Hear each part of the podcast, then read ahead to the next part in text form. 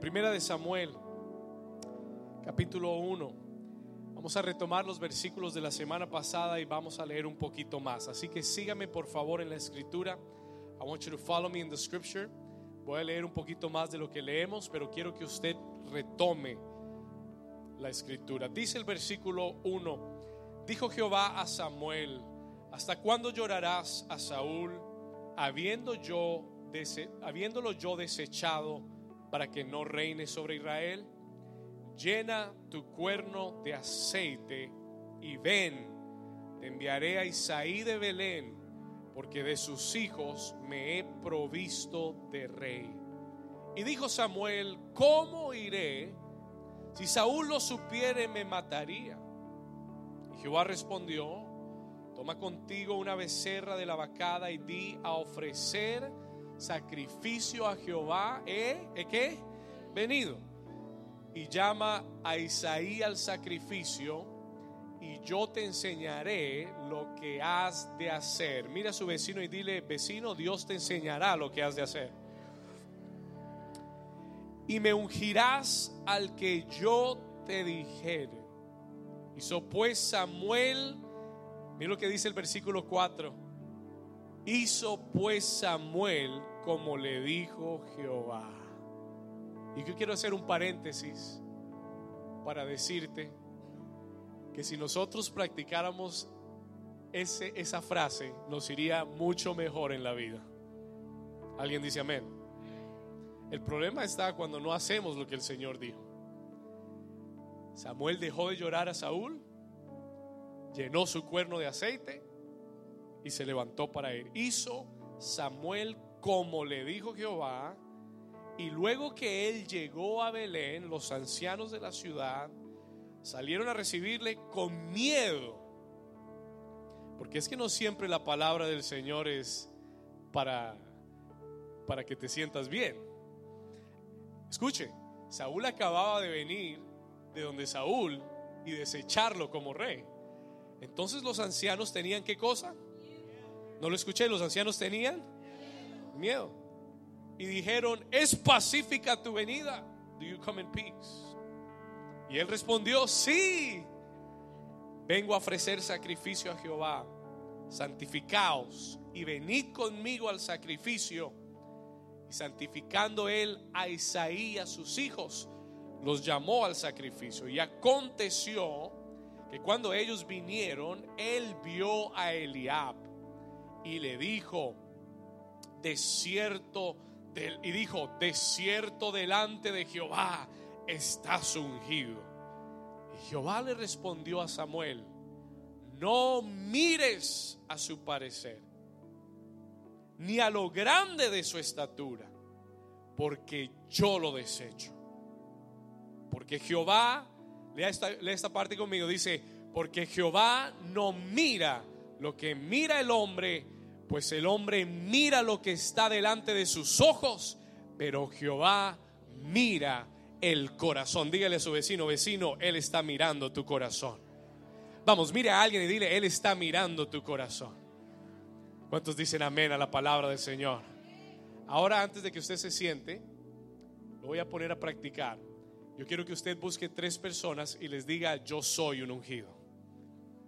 Vamos dígaselo rápido, tres personas y le dices, yo soy un ungido y puedes tomar tu lugar. And you can take your place. Amén. Tome su lugar. Diga conmigo, soy un ungido y voy a caminar. No, no, yo necesito su participación. Diga, soy un ungido y voy a caminar Diga, voy a caminar en la unción que Dios tiene para mí. Alguien dice amén. La semana pasada estudiamos los primeros tres versículos del capítulo 16 y yo sé que Dios nos habló mucho. A mí en lo personal me ha estado hablando poderosamente acerca de la nueva unción que Dios quiere derramar sobre nuestra vida en esta nueva temporada. Escúcheme, Dios me ha estado hablando de la nueva unción, de la unción fresca que Él quiere derramar en nuestra vida para esta nueva temporada. Y si usted quiere ponerle a esta nueva unción un título, escriba esto, unción de destino. Escriba esto en sus notas. Write this down in your notes. Unción de destino. Diga conmigo, unción de destino. ¿Qué es lo que Dios te quiere dar? No lo escuché. ¿Unción de qué? Destino. Unción de destino. Destiny anointing. ¿Para qué, pastor? Hay tres cosas esenciales. La unción de destino es, número uno, para romper con el pasado. It is to break with your past. De una vez por todas, tienes que romper con Saúl.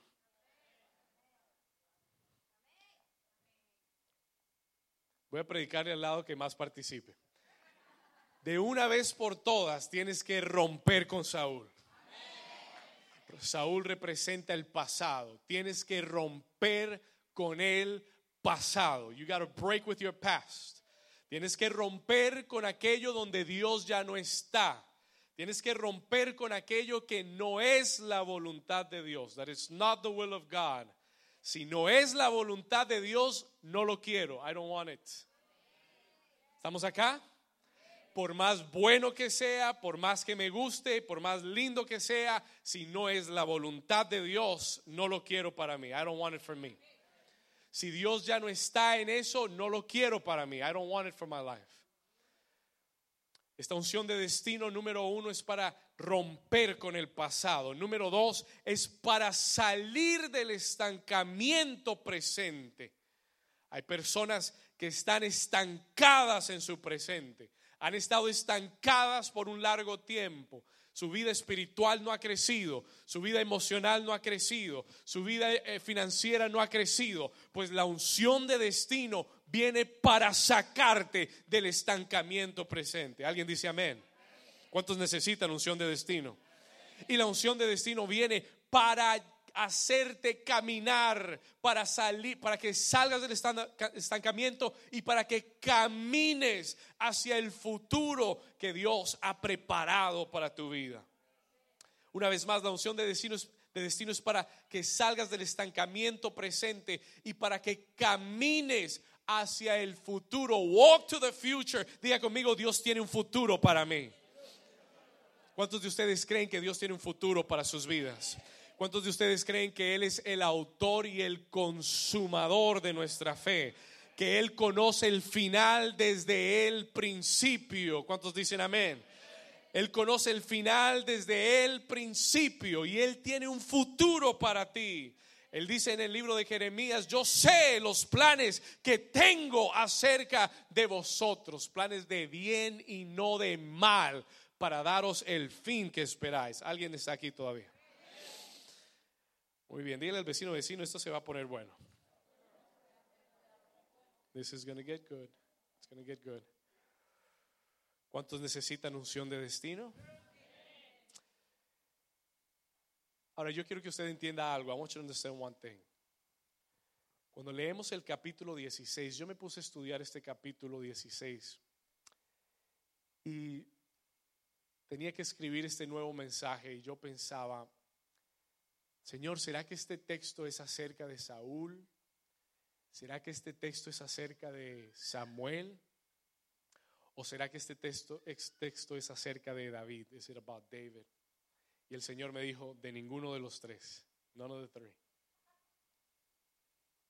Este texto realmente no, no está haciendo referencia o no, no es una historia de uno de estos tres personajes. It's not the story about these three people. Claro, Claro, el texto cuenta la historia de los tres personajes, pero el tema central del capítulo 16, listen to this, el tema central del capítulo 16, si quiere anote esto, el tema central del capítulo 16 es la unción de Dios. El tema del capítulo no es Saúl, no es Samuel y no es David. El tema de este capítulo es la unción de Dios. It is the anointing of God. Y de eso vine a hablarte hoy. Diga conmigo, yo soy un ungido. Ahora dígalo como si usted fuera ungido. Diga, yo soy un ungido. Yo soy un ungido, pastor. No, no, no. Usted tiene que decirlo como si usted fuera un ungido. ¿Usted sabe cómo habla un ungido? Diga conmigo, yo soy un ungido. Amén. Está mejor. We're getting there. Vamos a llegar. Vamos a llegar, hoy vamos a llegar. Entonces, el tema principal del capítulo 16 es qué cosa? La unción de Dios. El tema principal del capítulo 16 es acerca del aceite fresco de Dios que Dios quiere vertir sobre nuestras vidas en esta temporada. Ok, se lo voy a pintar de esta forma. Let me paint it to you this way. Saúl representa donde la unción estuvo, pero ya la unción no está ahí. ¿Cuántos están acá? Saúl representa donde la unción estuvo. Samuel representa donde la unción está siendo depositada hoy. Y David representa donde la unción va a ser activada mañana. Voy a decirlo una vez más.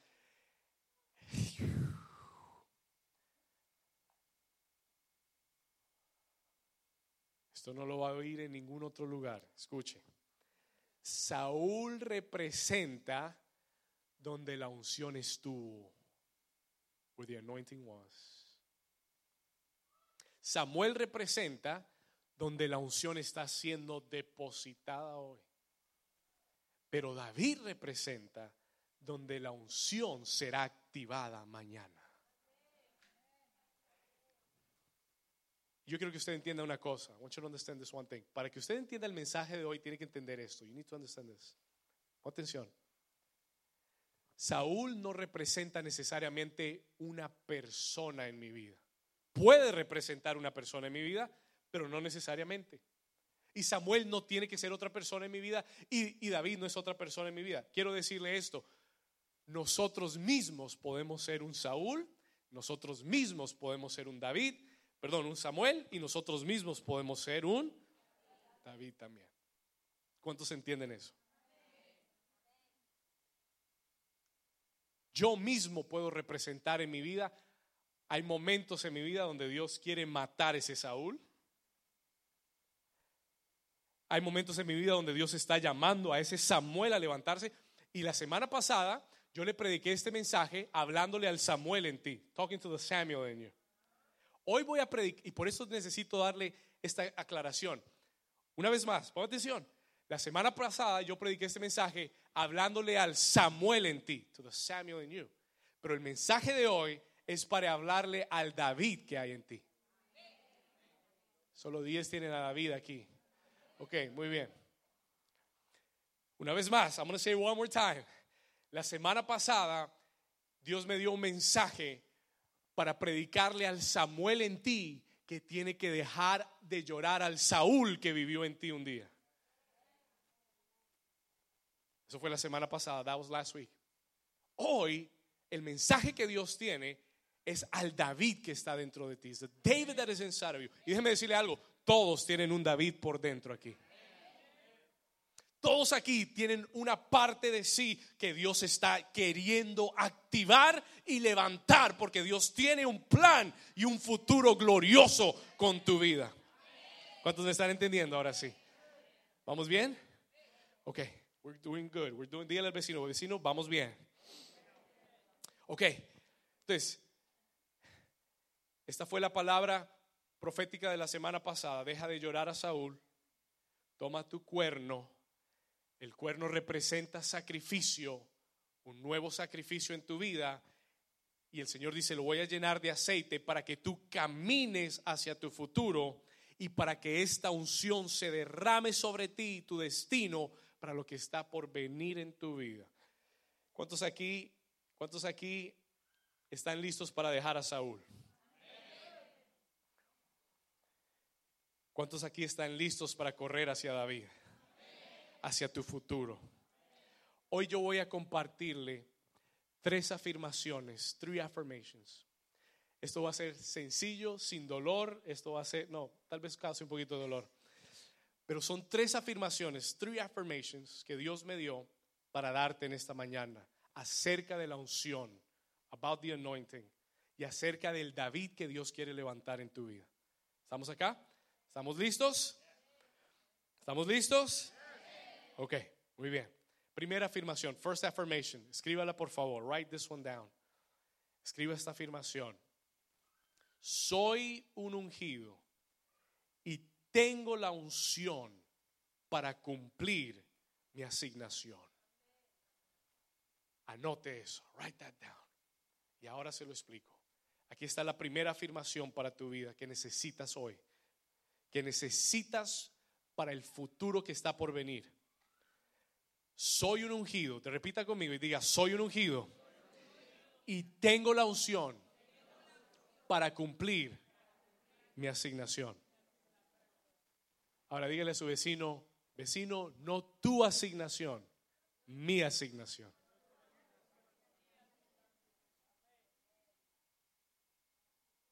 Tengo la unción para cumplir qué?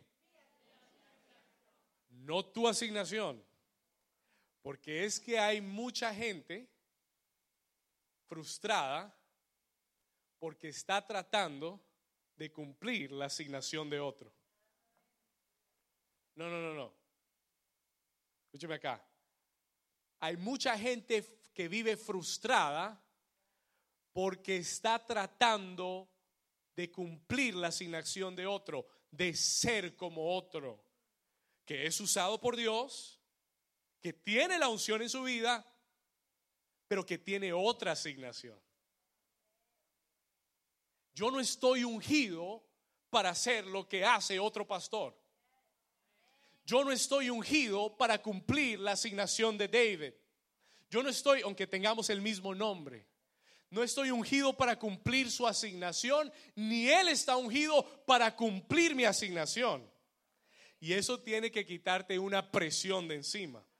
Los primeros años de ministerio y de pastorear, esa era una gran presión sobre mi vida porque yo tenía o tengo mentores o tengo personas que admiro con gran unción y mi desafío y mi frustración era mirarlos a ellos y pensar por qué yo no tengo lo que ellos tienen, por qué no puedo hacer lo que ellos hacen. Y el Señor un día tuvo que enseñarme que la unción que Él me ha dado es para mi asignación. Alguien diga gloria a Dios. Alguien diera un aplauso fuerte al Señor si lo entiende. Dígale a su vecino, yo soy ungido para cumplir mi asignación. Dígale, no tu asignación. Dígale, tu asignación es diferente a la mía. Alguien dice amén a eso. Y déjeme decirle algo, let me tell you something. Cada persona, todos aquí, everybody here, tiene una asignación de parte de Dios. Al menos una, just at least one. Y si no, más de una. Yo tengo más de una asignación en mi vida. I have more than one assignment in my life. Y déjeme decirle y explicarle algo. Dios tiene más de una asignación para ti. God has more than one assignment for your life. Y la unción que está en tu vida es para cumplir la asignación que Dios te ha dado. ¿Cuántos dicen amén? Muy bien. Déjeme decirle algo acerca de la unción. Si usted dice, pastor, ¿qué es la unción? Pastor, what is anointing? Quiero darle una definición de la unción. Déjeme, déjeme tratar de definirle eso, porque si yo soy un ungido, quiere decir que yo tengo unción. Amén. Si yo le estoy diciendo que usted declare y crea que usted es un ungido, eso quiere decir que usted tiene la. Muy bien. ¿Qué es la unción, pastor? What is anointing? Escriba esto. La unción es la poderosa presencia de Dios. Escuche esto, la unción es la poderosa presencia de Dios que nos equipa, nos empodera y nos habilita para cumplir con nuestra asignación. Say it again. Se lo voy a repetir una vez más. Escuche esto. La unción, the anointing is la poderosa presencia de Dios que nos equipa, nos empodera, it empowers us, it equips us, empowers us y nos habilita para cumplir nuestra asignación. ¿Alguien dice amén a eso?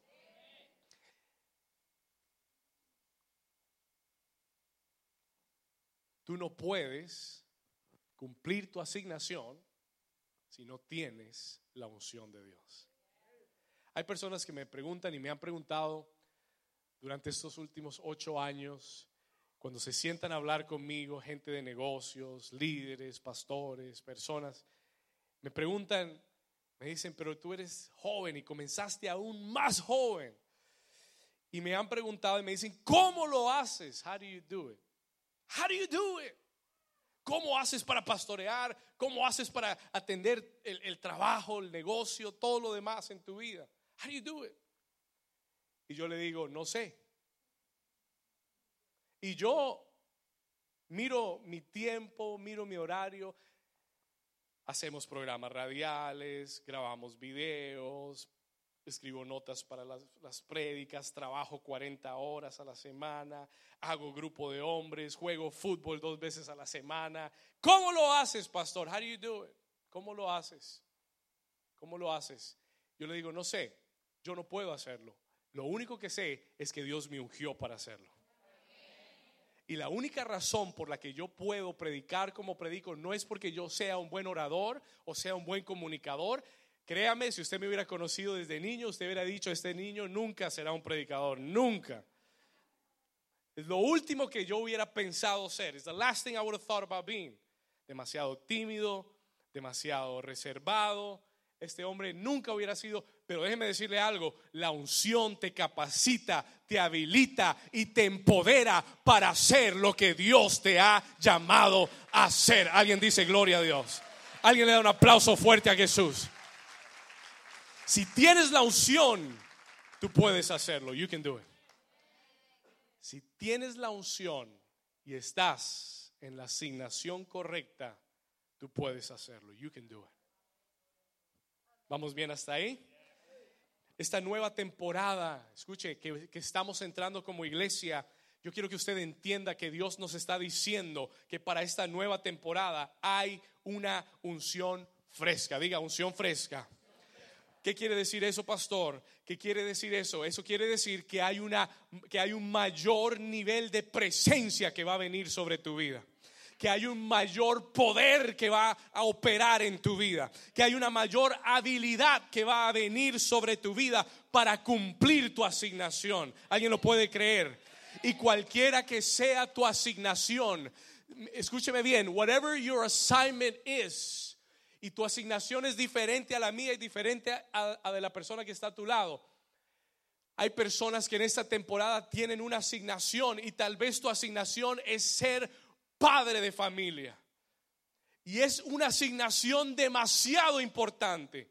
It is incredibly important. No es una asignación que puedes despreciar. Alguien dice amén.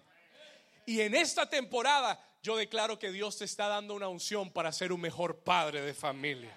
Yo declaro que Dios te va a dar mayor sabiduría, mayor aceite. Tus hijos están creciendo, necesitas más unción. Oh, los tiempos están cambiando. Los problemas de los 80 no son los problemas de hoy. Los problemas de hace 30 años con la juventud no son los mismos. Tú necesitas mayor unción. ¿Alguien dice amén? Escúcheme bien, no sé cuál es tu asignación. Tal vez tu asignación es ser madre, tal vez es ser esposo, tal vez administrar un negocio, tal vez es dirigir la alabanza, tal vez sea pastorear New Season.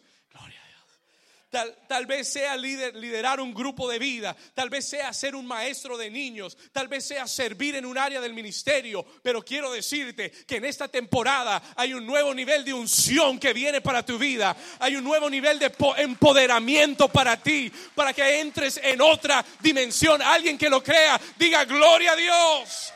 Vamos a darle un aplauso fuerte a Jesús. Yo necesito una nueva unción. I need a new anointing. Yo necesito una unción fresca de Dios. Repita conmigo, yo soy un ungido. Y diga, yo tengo la unción de Dios. Pastor, pero yo no sé, tal vez ese es usted, yo no sé si yo soy un ungido. Escúcheme bien, en el Antiguo Testamento Dios enviaba profetas, Dios envió a Samuel para ungir a David, pero en el Nuevo Testamento Él no envía profetas ni hombres, Él envió su mismo Espíritu Santo para ungir tu vida. Y por eso el Señor Jesús dijo, el Espíritu del Señor está sobre mí, por cuanto me ha ungido el Señor para dar buenas nuevas a los... ¿Alguien dice amén? Ya no tiene que venir un profeta y ponerte las manos y tomar un cuerno y derramar el aceite sobre tu cabeza. Ahora es el Espíritu Santo de Dios que puede encontrarte donde tú estás, que puede ir hasta la última silla, que puede derramar sobre ti su aceite y darte la unción que necesitas.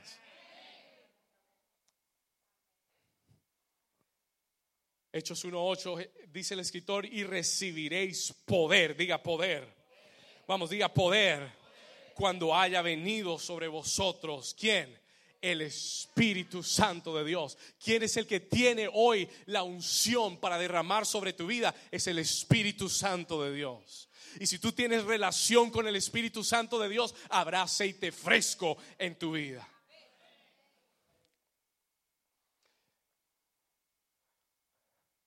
Hay muchas personas que piensan ¿Sabe? Me, encanta esta palabra. ¿Cuántos han oído la palabra Cristo?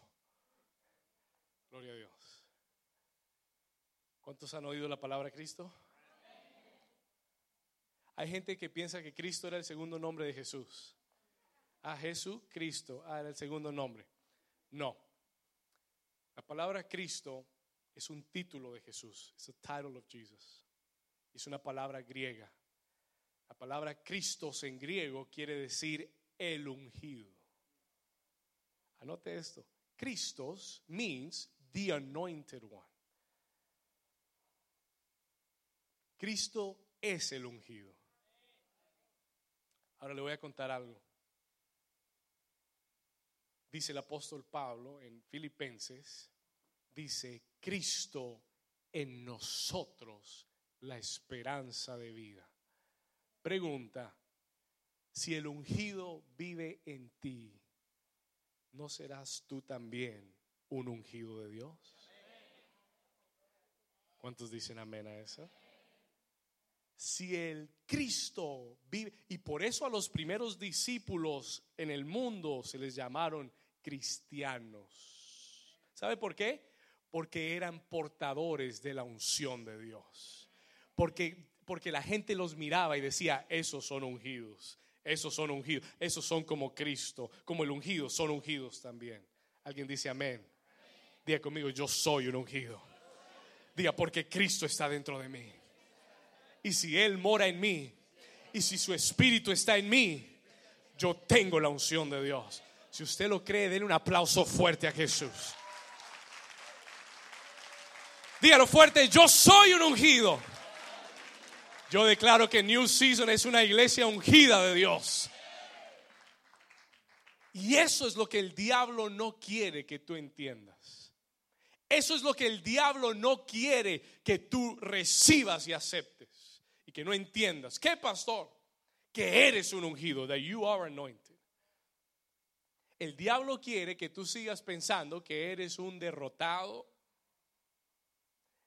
el diablo quiere que tú sigas pensando que estás deprimido, desanimado, que vivas temeroso, inseguro, que pienses que no podrás ser usado por Dios, que pienses que no tienes lo suficiente, lo que necesitas, que no estás capacitado, que no calificas, que no lo vas a lograr. Y no sé cuántos han oído ese sermón del diablo. Déjeme decirle algo, en ocho años yo he oído ese sermón muchas veces.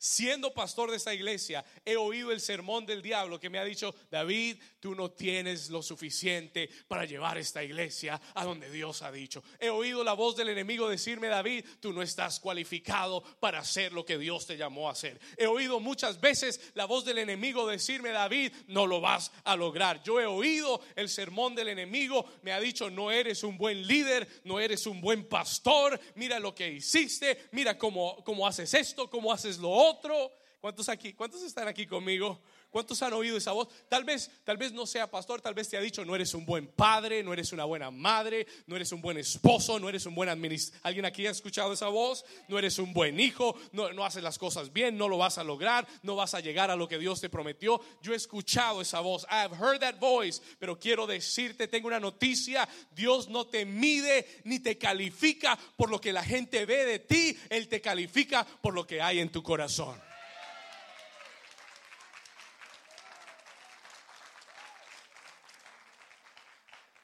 Él no te mide externamente. Externamente puede que muchas cosas no estén en su lugar.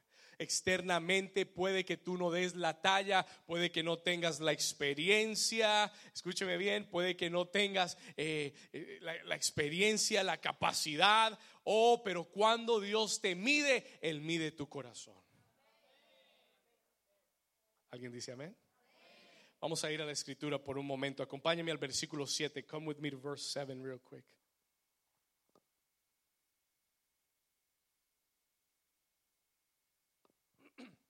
Acompáñame al versículo 7. Mire lo que vamos a retrocedamos un poquito. 6. Let's go to verse 6. Y aconteció que cuando ellos vinieron, acuérdense, Samuel llama a todos al sacrificio porque a todos los hijos de Isaí porque está a punto de derramar la unción sobre uno de ellos. Él no sabe cuál de ellos es. No le vaya a contar nada. Él no sabe nada. He doesn't know. Y él los manda a llamar a todos. Versículo 6, verse 6. Y aconteció que cuando ellos vinieron, ¿qué hizo Samuel? Él vio a Eliab. ¿Cuántos han visto a Eliab? Hmm. Escuche esto. ¿Quién era Eliab? Dice, dice, dice Samuel, desierto delante de Jehová estás ungido. Y Jehová le respondió a Samuel, Samuel, no mires su parecer, ni a lo grande de su estatura. Y yo digo, gloria a Dios.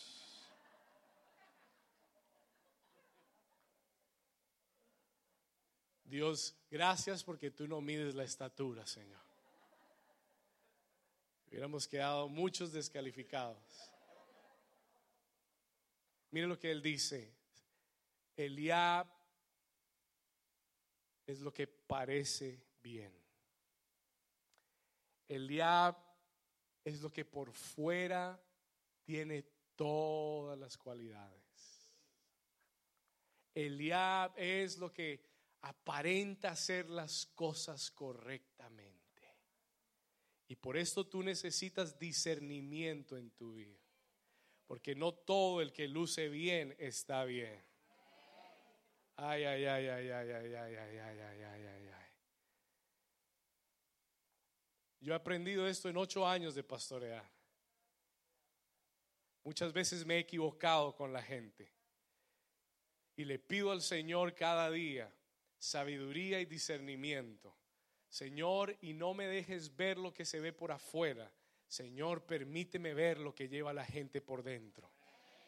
Para no equivocarme. I don't want to make a mistake, Lord. Diga conmigo, Señor, dame discernimiento. Oh, el Señor le dice, le enseña. Y Samuel era un hombre de Dios. Era un profeta de Dios. Y se dejó engañar por las apariencias. Escuche, listen, listen to this y se dejó engañar por lo que estaba viendo. Y el Señor le dice, no, no, yo no califico por la experiencia ni la estatura. Yo no califico por la capacidad o por su, conocimiento o su título de universidad. Yo no califico. ¿Cuántos dicen gracias, Señor? Él dice, yo no califico esas cosas. That's not what I'm looking for. Yo, mire, sigamos leyendo aquí. No mire su parecer ni lo grande de su estatura, porque yo lo desecho. ¿Por qué? Porque Jehová no mira lo que mira el hombre, pues el hombre mira lo que está delante de sus ojos, pero Jehová mira el corazón.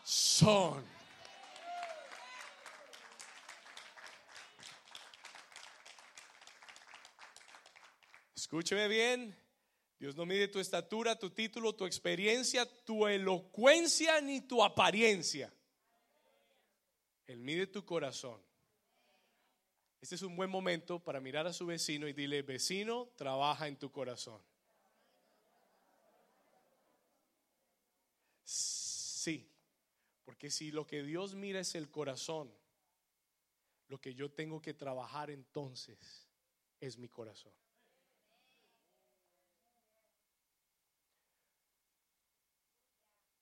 No mi perfil de Instagram. Ni mi cuenta de Facebook. ¿Alguien dice amén? Porque hay gente, déjeme decirle, yo estoy en Facebook y en Instagram por una sencilla razón. Y es porque Dios me ha usado para alcanzar personas a través de Facebook y Instagram. Personas que hoy están en esta iglesia, que las gané y me contacté con ellos porque los vi un día y, charlé con ellos. Es la única razón. Pero a mí no me gusta. I don't like it. Le voy a decir por qué. No se ofenda. Toca al vecino y diga, no se ofenda, vecino. Escúcheme, y le voy a decir por qué. I'm going to tell you why. Le voy a decir por qué. Porque todo lo que es es simplemente una pequeña muestra, una ventana de lo que la gente quiere mostrar. Y muchas veces la motivación principal es la aprobación de la gente. Yo voy a decir que la mayoría de las veces, el 80% de las veces, es porque yo quiero la validación de la gente. Me hace sentir tan... Déjenme decirle algo. Han hecho estudios psicológicos. Pon atención a lo que le voy a decir. No le estoy diciendo de la Biblia. Estoy hablando de estudios psicológicos que han comprobado que hay reacciones químicas en el cerebro que se desatan, que traen placer, gusto, cuando una persona ve que a alguien le gustó lo que puso. Es algo psicológico también. Estúdielo. Y el problema que yo tengo es, the problem that I have is, que yo viva de mostrar algo y que mi satisfacción sea que la gente vea una parte de mí. No. Dios no mira la apariencia. Dios está interesado en tu corazón. Así que como pastor, te digo esta mañana, trabaja con tu corazón. Trabaja tu corazón. Work your heart.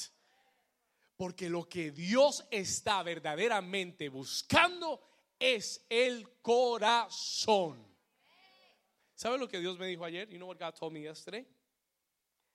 David, trabaja, en vez de trabajar en tu perfil de, Instagram, trabaja en permitir que, que tengas un corazón moldeable, que tengas un corazón que se deja formar por Dios. Que tengas un corazón que se deja transformar. Dios me dijo, enfócate que yo sea lo primero en tu corazón. Una vez más, si lo que Dios está buscando es el corazón, entonces hay que ponerle más atención al corazón.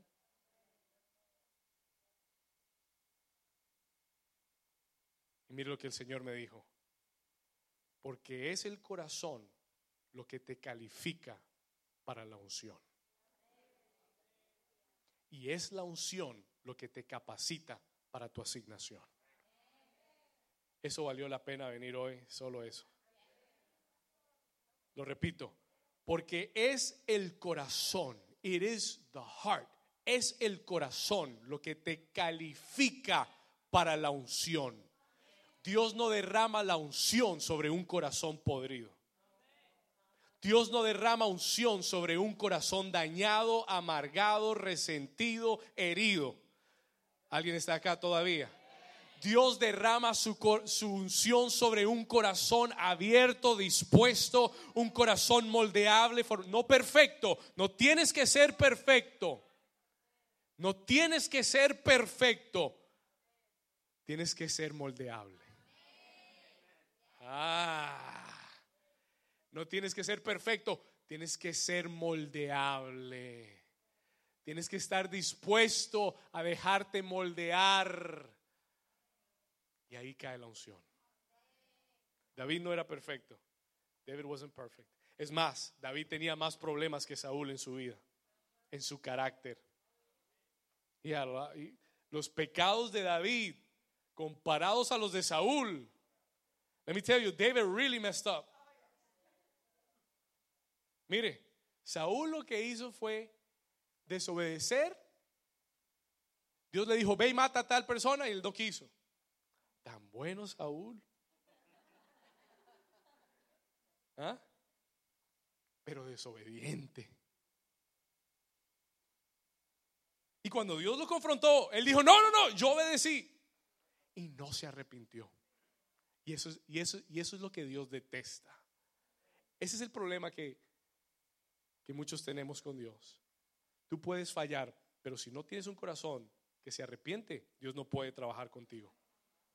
God can't work with you, man. David, oh, David, David era un desastre. Estaba supuesto estar en la guerra peleando y se quedó en la casa. Vio a una mujer, salió al balcón y vio una, una mujer, la vecina bañándose afuera, y la mandó a llamar para acostarse con ella. Escuche, eso, si ese caso lo juzgaran hoy, eso sería rape. That would be rape. ¿Cómo se dice en español? Violación. Ella no quería. La forzó.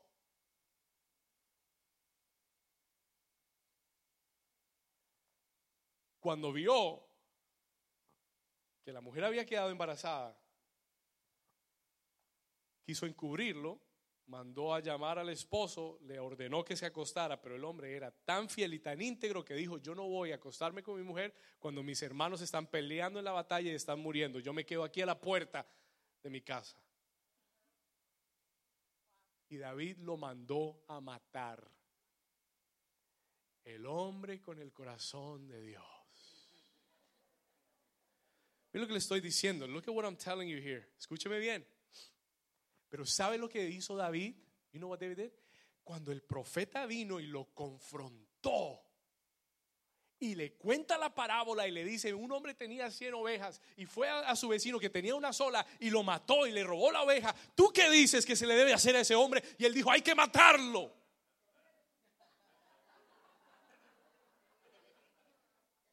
Porque él tenía justicia en el corazón. Y el profeta le dice, pues así has hecho tú con tu prójimo. Y así te ve Dios a ti. Y David se quebrantó. Déjeme decirle algo. Se quebrantó. Lea el Salmo 51. David se quebrantó. Se arrepintió. Si Dios le hubiera pedido a David que dejara el trono, él se iba corriendo del trono. Y eso es lo que Dios ama, no la perfección, pero un corazón arrepentido, moldeable, que se deje formar por Dios. Alguien dice amén. Dale un aplauso fuerte al Señor. Diga conmigo, Señor, trabaja en mi corazón.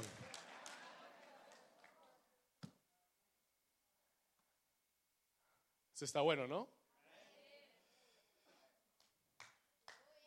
Yes. Afirmación número dos. Second affirmation. Si no, no terminamos hoy. Afirmación número dos. Por favor, escriba esto. Estoy hablándole al David dentro de ti. I'm talking to the David inside of you. Hoy tengo esta palabra para decir, esta segunda afirmación, esta palabra para ti. Escriba esto. El no ser visible no quiere decir que no sea valioso. Write that down. Escriba eso. El no ser visible no quiere decir que no soy valioso.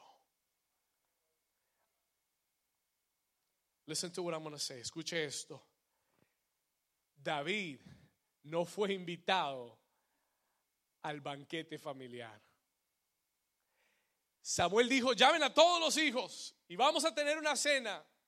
Isaí, el papá, llamó a todos, menos a David. We didn't call David. Ya, es que tenía ocho hijos. Y se olvidaron del último. Escuche, se olvidaron de David, el menor. David en ese momento tendría unos 12, 13 años. 12, 13 years old. Y ciertamente si viene el profeta y manda a llamar a todo el mundo, y esto es importante, ¿para qué necesitamos al niño de 12 años? Escúcheme lo que le voy a decir. Listen to what I'm tell you. David no fue invitado porque aparentemente, posiblemente, su familia no veía en él el potencial que Dios estaba viendo.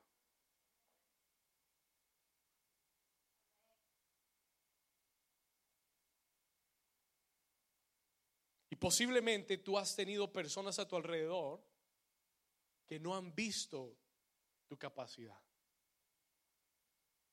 que no han visto tu potencial. Posiblemente has tenido personas a tu alrededor en el trabajo, en tu familia, en tu casa, tus hermanos, tus padres, tu iglesia, tus líderes, que no han visto, maybe they have not seen tu capacidad, tu potencial. Tal vez te han despreciado, te han olvidado, te han puesto a un lado. Esto pasa aún dentro de la familia. This happens in the family too. Escuche. Especialmente cuando tienes tantos hermanos. Pero yo tengo una noticia para ti hoy. Lo importante no es ser recordado por tu familia, ni por tu pastor, ni por tu líder, ni por tu jefe. Lo importante es que el Dios de los cielos sepa tu nombre.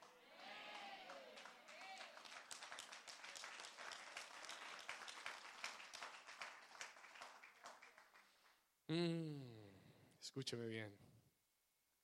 Y el Señor me dijo que te dijera, no pierdas tu tiempo tratando de impresionar y de agradar a la gente a tu alrededor.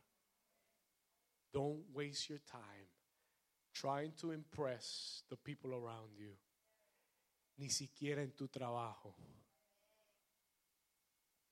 Ponle atención a esto. El Señor me dijo que te dijera, no pierdas tu tiempo tratando de impresionar a la gente y agradar a las personas que están a tu alrededor. ¿Cuántos likes me dan, pastor? ¿Cuántos likes me dan? Lo que es verdaderamente importante es que agrades a Dios. Escúcheme bien. Lo que es verdaderamente importante es que agrades a Dios. Es que Él te invite a su fiesta. Porque le tengo una noticia. Nadie se va a sentar en esta mesa a comer hasta que tú llegues. Vamos al versículo, ¿dónde estamos? 8, verse Vamos a leer un poquito, vamos al 8.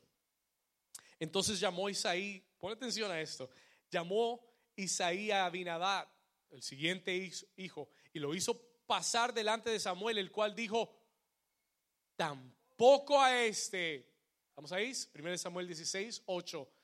Llamó a Isaías a Abinadab y lo hizo pasar delante de Samuel, el cual le dijo, tampoco a este ha escogido Jehová. Versículo 9.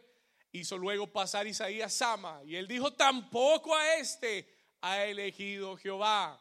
Versículo 10. E hizo pasar Isaí, ¿cuántos? Siete hijos, seven, seven kids, delante de Samuel. Pero Samuel dijo a Isaí, Jehová no ha elegido a estos. Versículo 11. Entonces dijo Samuel a Isaí, tú debes tener otro hijo por ahí. ¿Son estos todos tus hijos? Y él respondió, ah, me queda uno. El menor, el que apacienta las ovejas. Y Samuel dijo, ponle atención, listen to this carefully. Samuel dijo a Isaí, envía por él porque no nos sentaremos a la mesa hasta que Él venga aquí. ¿Cuántos dicen amén? Oh, escuche esto, listen to this. Escúcheme bien. Puede que no te hayan invitado, pero si Dios te quiere ahí, nadie come hasta que tú llegas. Y por eso la invitación más importante no es la de los hombres, es la invitación divina. Porque si Dios fue el que te llamó y si Dios es el que te invitó, nadie se sienta hasta que tú llegues. Vamos, eso merece un mejor aplauso al Señor.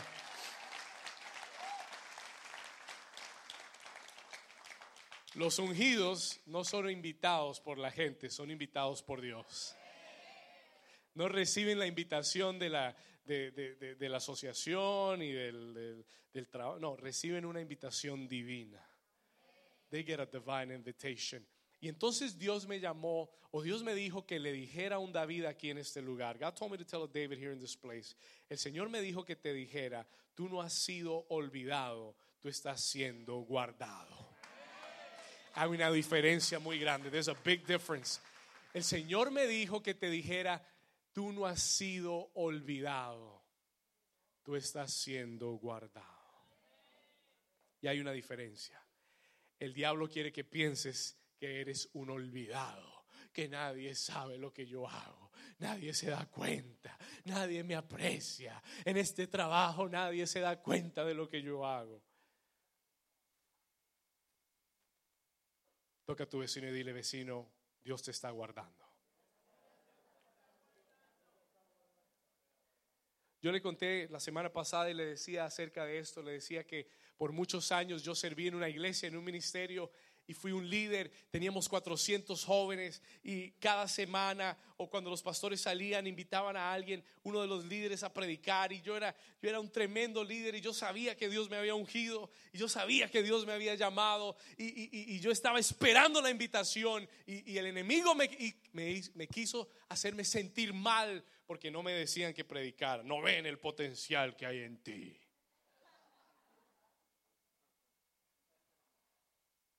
No ven la unción que hay en ti. Y uno se mete en la carne, you get in the flesh. Usted se mete en la carne y comienza a competir con la gente y comienza a tratar de sobresalir y comienza a tratar de buscar el favor de los demás. Y eso es en la carne, that is in the flesh. Pero ¿sabe lo que Dios me dijo? Me dijo David, tranquilo, porque lo que yo te di a ti, nadie te lo puede quitar. Me dijo, tranquilo, si no te llaman a predicar, ellos no saben de lo que se están perdiendo. ¿Cuántos dicen amén? Nunca me escucharon predicar. Pero escuche esto. Y le digo eso como testimonio. Porque no fue que me llamaron un día y me dijeron, venga, pastor. No, bueno, pastor no, porque no era pastor. No me dijeron, venga y predique. No, nunca me llamaron. They never told me to preach. Pero después de unos años, yo entendí, yo entendí el mensaje de Dios y le dije, Señor, si no me llaman, es porque tú me estás guardando para un día donde voy a predicar todos los domingos y voy a fluir con la unción de Dios cada domingo. Así que tú me estás guardando, you're keeping me. Hoy le digo, Señor, dame un receso, Señor, dame unas vacaciones. Señor, que no tenga que predicar todos los domingos. Disfruta, dígale a su vecino, disfruta tu temporada. Hay días que yo deseo poder llegar a la iglesia y simplemente sentarme y disfrutar la reunión. Pero Dios te está guardando. Escúcheme bien, y no solamente te está guardando, te está preparando y te está entrenando y te está equipando. Así que no pienses que porque no eres visible, no eres valioso, porque tienes mucho valor para Dios. ¿Cuántos aquí tienen, cuántas mujeres tienen aquí alguna joya que a usted le gusta mucho, una joya especial para usted, que es cara o que es fina? Usted no deja su joya fina eh, eh, eh, en la mesa de comer para que todo el mundo venga y la vea.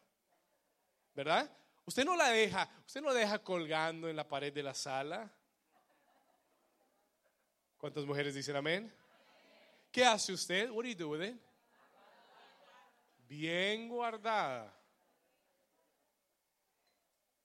¿Por qué? Porque cuando llegue el día especial, ahí la voy a sacar y ahí la voy a mostrar. Y yo vine a decirte que hay muchos aquí que Dios está guardando para un momento especial. Y Él te va a sacar y te va a honrar y te va a promover y te va a levantar, pero disfruta el momento en el que estás. Vamos a dar un aplauso fuerte a Jesús.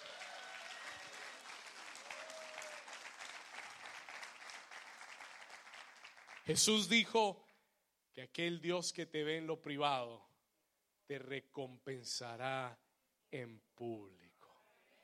Y yo vine a decirte esta mañana que tu día de honra y promoción se está acercando. No, no, no, no me escuchó. Yo vine a decirte esta mañana que lo que has estado haciendo en secreto, Dios lo ha estado viendo. Y viene tu día de honra y tu día de promoción.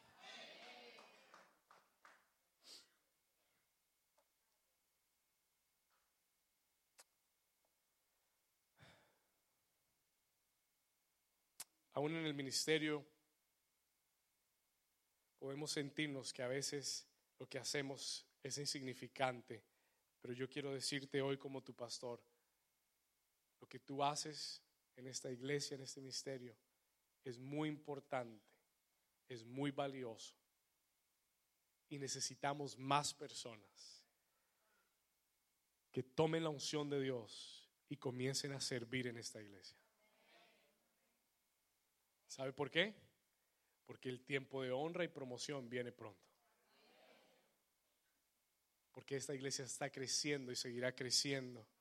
Y necesitamos más servidores y más gente que ponga su esfuerzo para que esto sea excelente.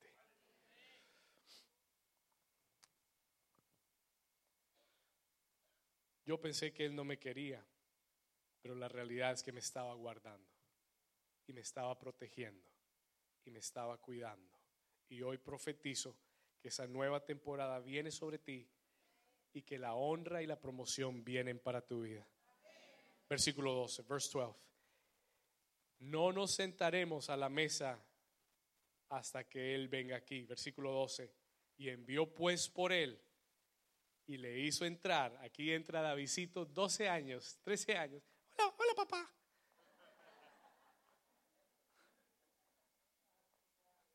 No, tenía voz de profeta ni voz de rey. Tenía voz de niño. 12 años, 13 años. Entra David, versículo 12, y envió pues por él y lo hizo entrar. Y era rubio, y era hermoso de ojos, y de buen parecer. Y entonces Jehová dijo, levántate y úngelo, porque este es.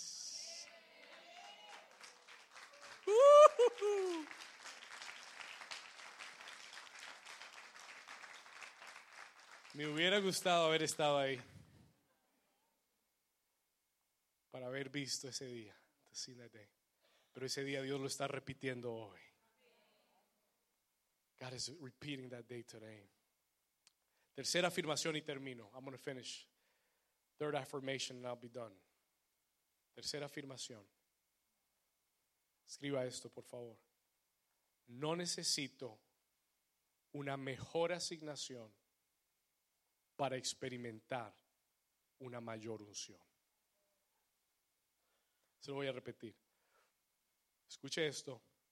No necesito una mejor asignación para experimentar una mayor unción.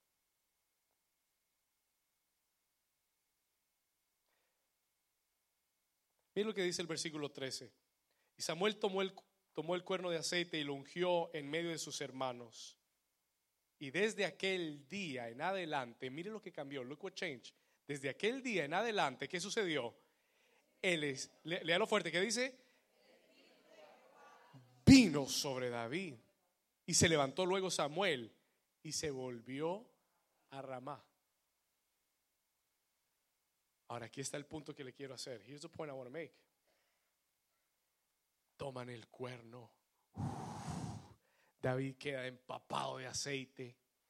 Dios dice, aquí está el que yo he escogido, el próximo rey de Israel. Aquí está.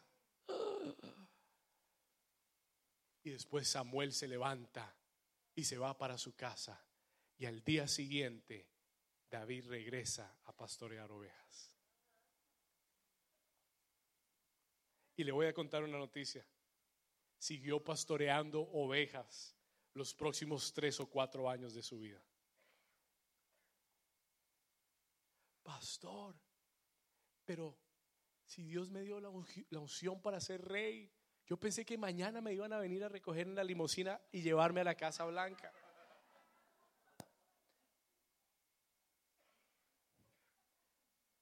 ¿No es lo que nos ha pasado muchas veces? Me dio tremenda unción, tremenda, tremenda palabra y yo pienso que al día siguiente el pastor me va a llamar y me va a decir, bueno hermano, usted predica el próximo domingo. Porque usted tiene la unción sobre usted. Y pasan tres años y el pastor no me llama. ¿Cuántos me están entendiendo?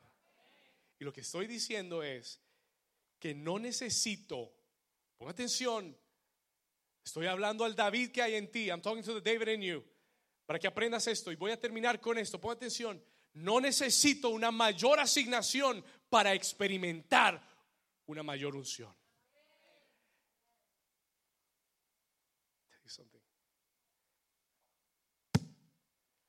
¿Sabe?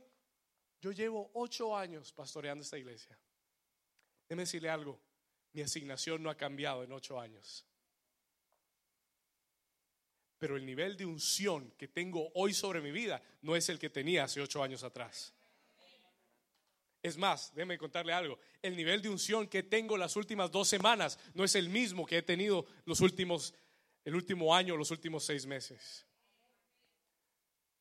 Solo, cuatro me confirmaron. Gloria a Dios. Amén. Pero está bien, yo sé que, no, necesito su validación. Con atención. Quiero decirle esto. I want to say this.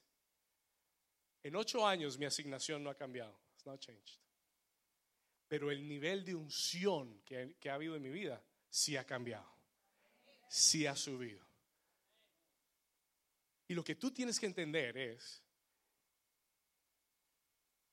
que tu asignación no tiene que cambiar para tú experimentar una mayor unción. ¿Sabe lo que la mayor unción hace en su vida? Y, reciba esto y váyase con esto. And I want you to take this and receive this. ¿Sabe lo que la mayor unción hace en tu vida? La unción lo que verdaderamente hace es darte una perspectiva diferente, es renovar tu pasión es renovar la fuerza con la que haces las cosas. Escuche esto, listen to this carefully. Lo que realmente hace esa nueva unción o esa mayor unción es que te hace, te, provee una mayor pasión. Estás haciendo lo mismo que antes, pero ahora hay un nuevo sentido de propósito, un nuevo sentido de pasión, hay una fuerza nueva, renovada en ti, hay una esperanza. Sí, yo me paro aquí a predicar como lo he hecho en los últimos ocho años, pero dentro de mí estas últimas dos semanas Dios ha renovado una fuerza, una esperanza, un ánimo, un anhelo, ha avivado mi corazón para seguir hacia adelante haciendo la obra de Dios con mayor pasión. Y tú puedes regresar a tu casa y tener los mismos niños. Tus niños no van a cambiar, son los mismos, pero la unción en tu vida está renovada y ellos van a decir, wow, mami, ¿qué te pasó? Te veo, te siento diferente.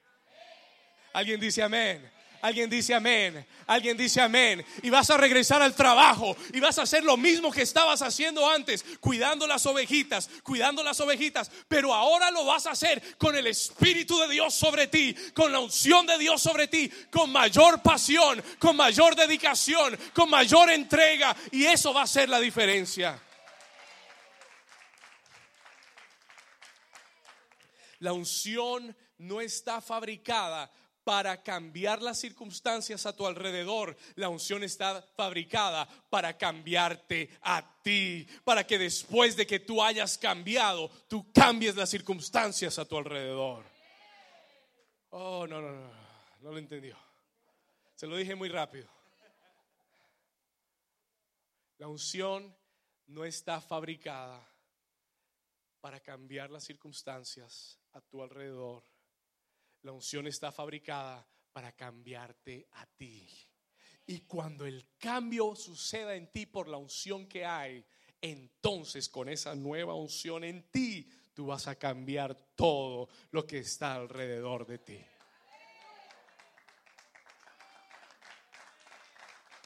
Solo los ungidos pueden aplaudir.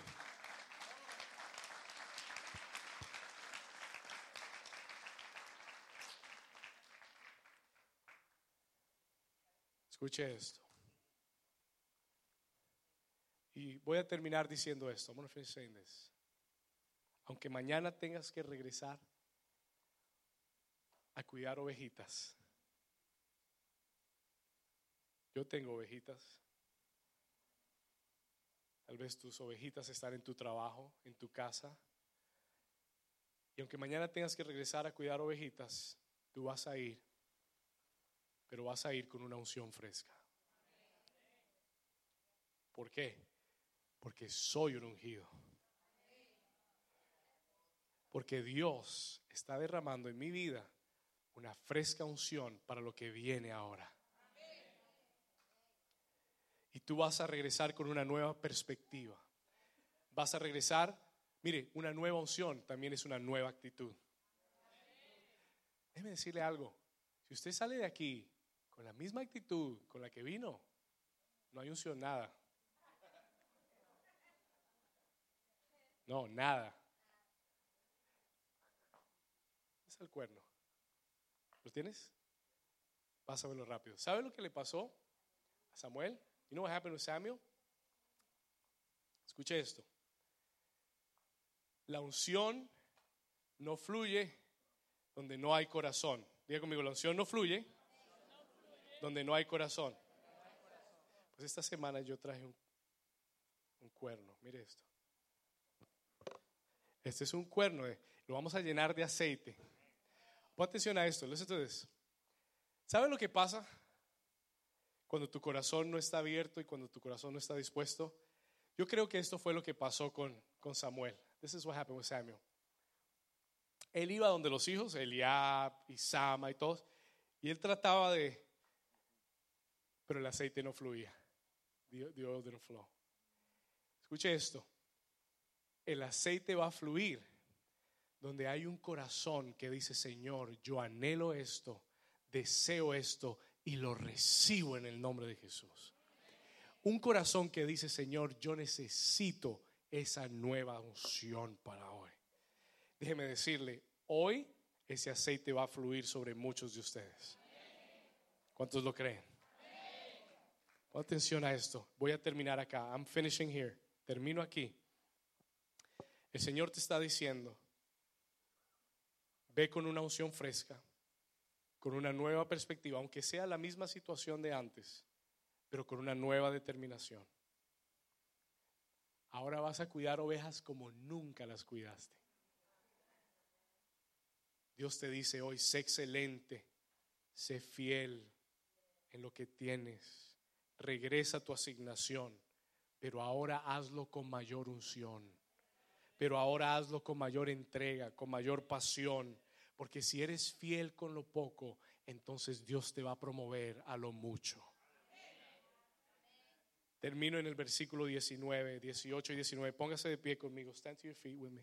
Aquí terminamos. ¿Cuántos Dios les habló hoy? Aquí terminamos. Versículo 17, verse 17. Mira lo que sucede. David regresa a las ovejas. Todo parece normal, todo parece igual. Versículo 17. Y Saúl respondió a sus criados, buscadme pues ahora. Este Saúl el rey, Saul the king. Buscadme pues ahora alguno que toque bien y traédmelo. Entonces uno de los criados respondió y dijo, He aquí, yo he visto a un hijo de Isaí de Belén que sabe tocar, que es valiente, que es vigoroso, es hombre de guerra, prudente en sus palabras y es hermoso. ¿Cuántos dicen amén? Y Jehová está con él. Eso es lo más importante. Y Saúl, versículo 19, léalo conmigo. Y Saúl envió mensajeros a Isaí diciendo, enviadme a David tu hijo, el que está con las ovejas. Y yo voy a terminar diciéndote, si tú eres fiel en lo que Dios te ha encomendado, aunque estés ahí con las ovejas, el Señor te dice esta mañana, tu tiempo de honra y promoción viene pronto. Te van a llamar, te van a mandar a llamar. Oh, va a llegar esa llamada no inspirada por los hombres, inspirada por Dios. Dios te va a promover, te va a llevar al palacio, vas a servir delante del rey, vas a tener otros, otras asignaciones en tu vida, pero sigue siendo fiel en lo que estás haciendo para Dios. Alguien dice amén. Dale un aplauso fuerte a Jesús. Give Lord a.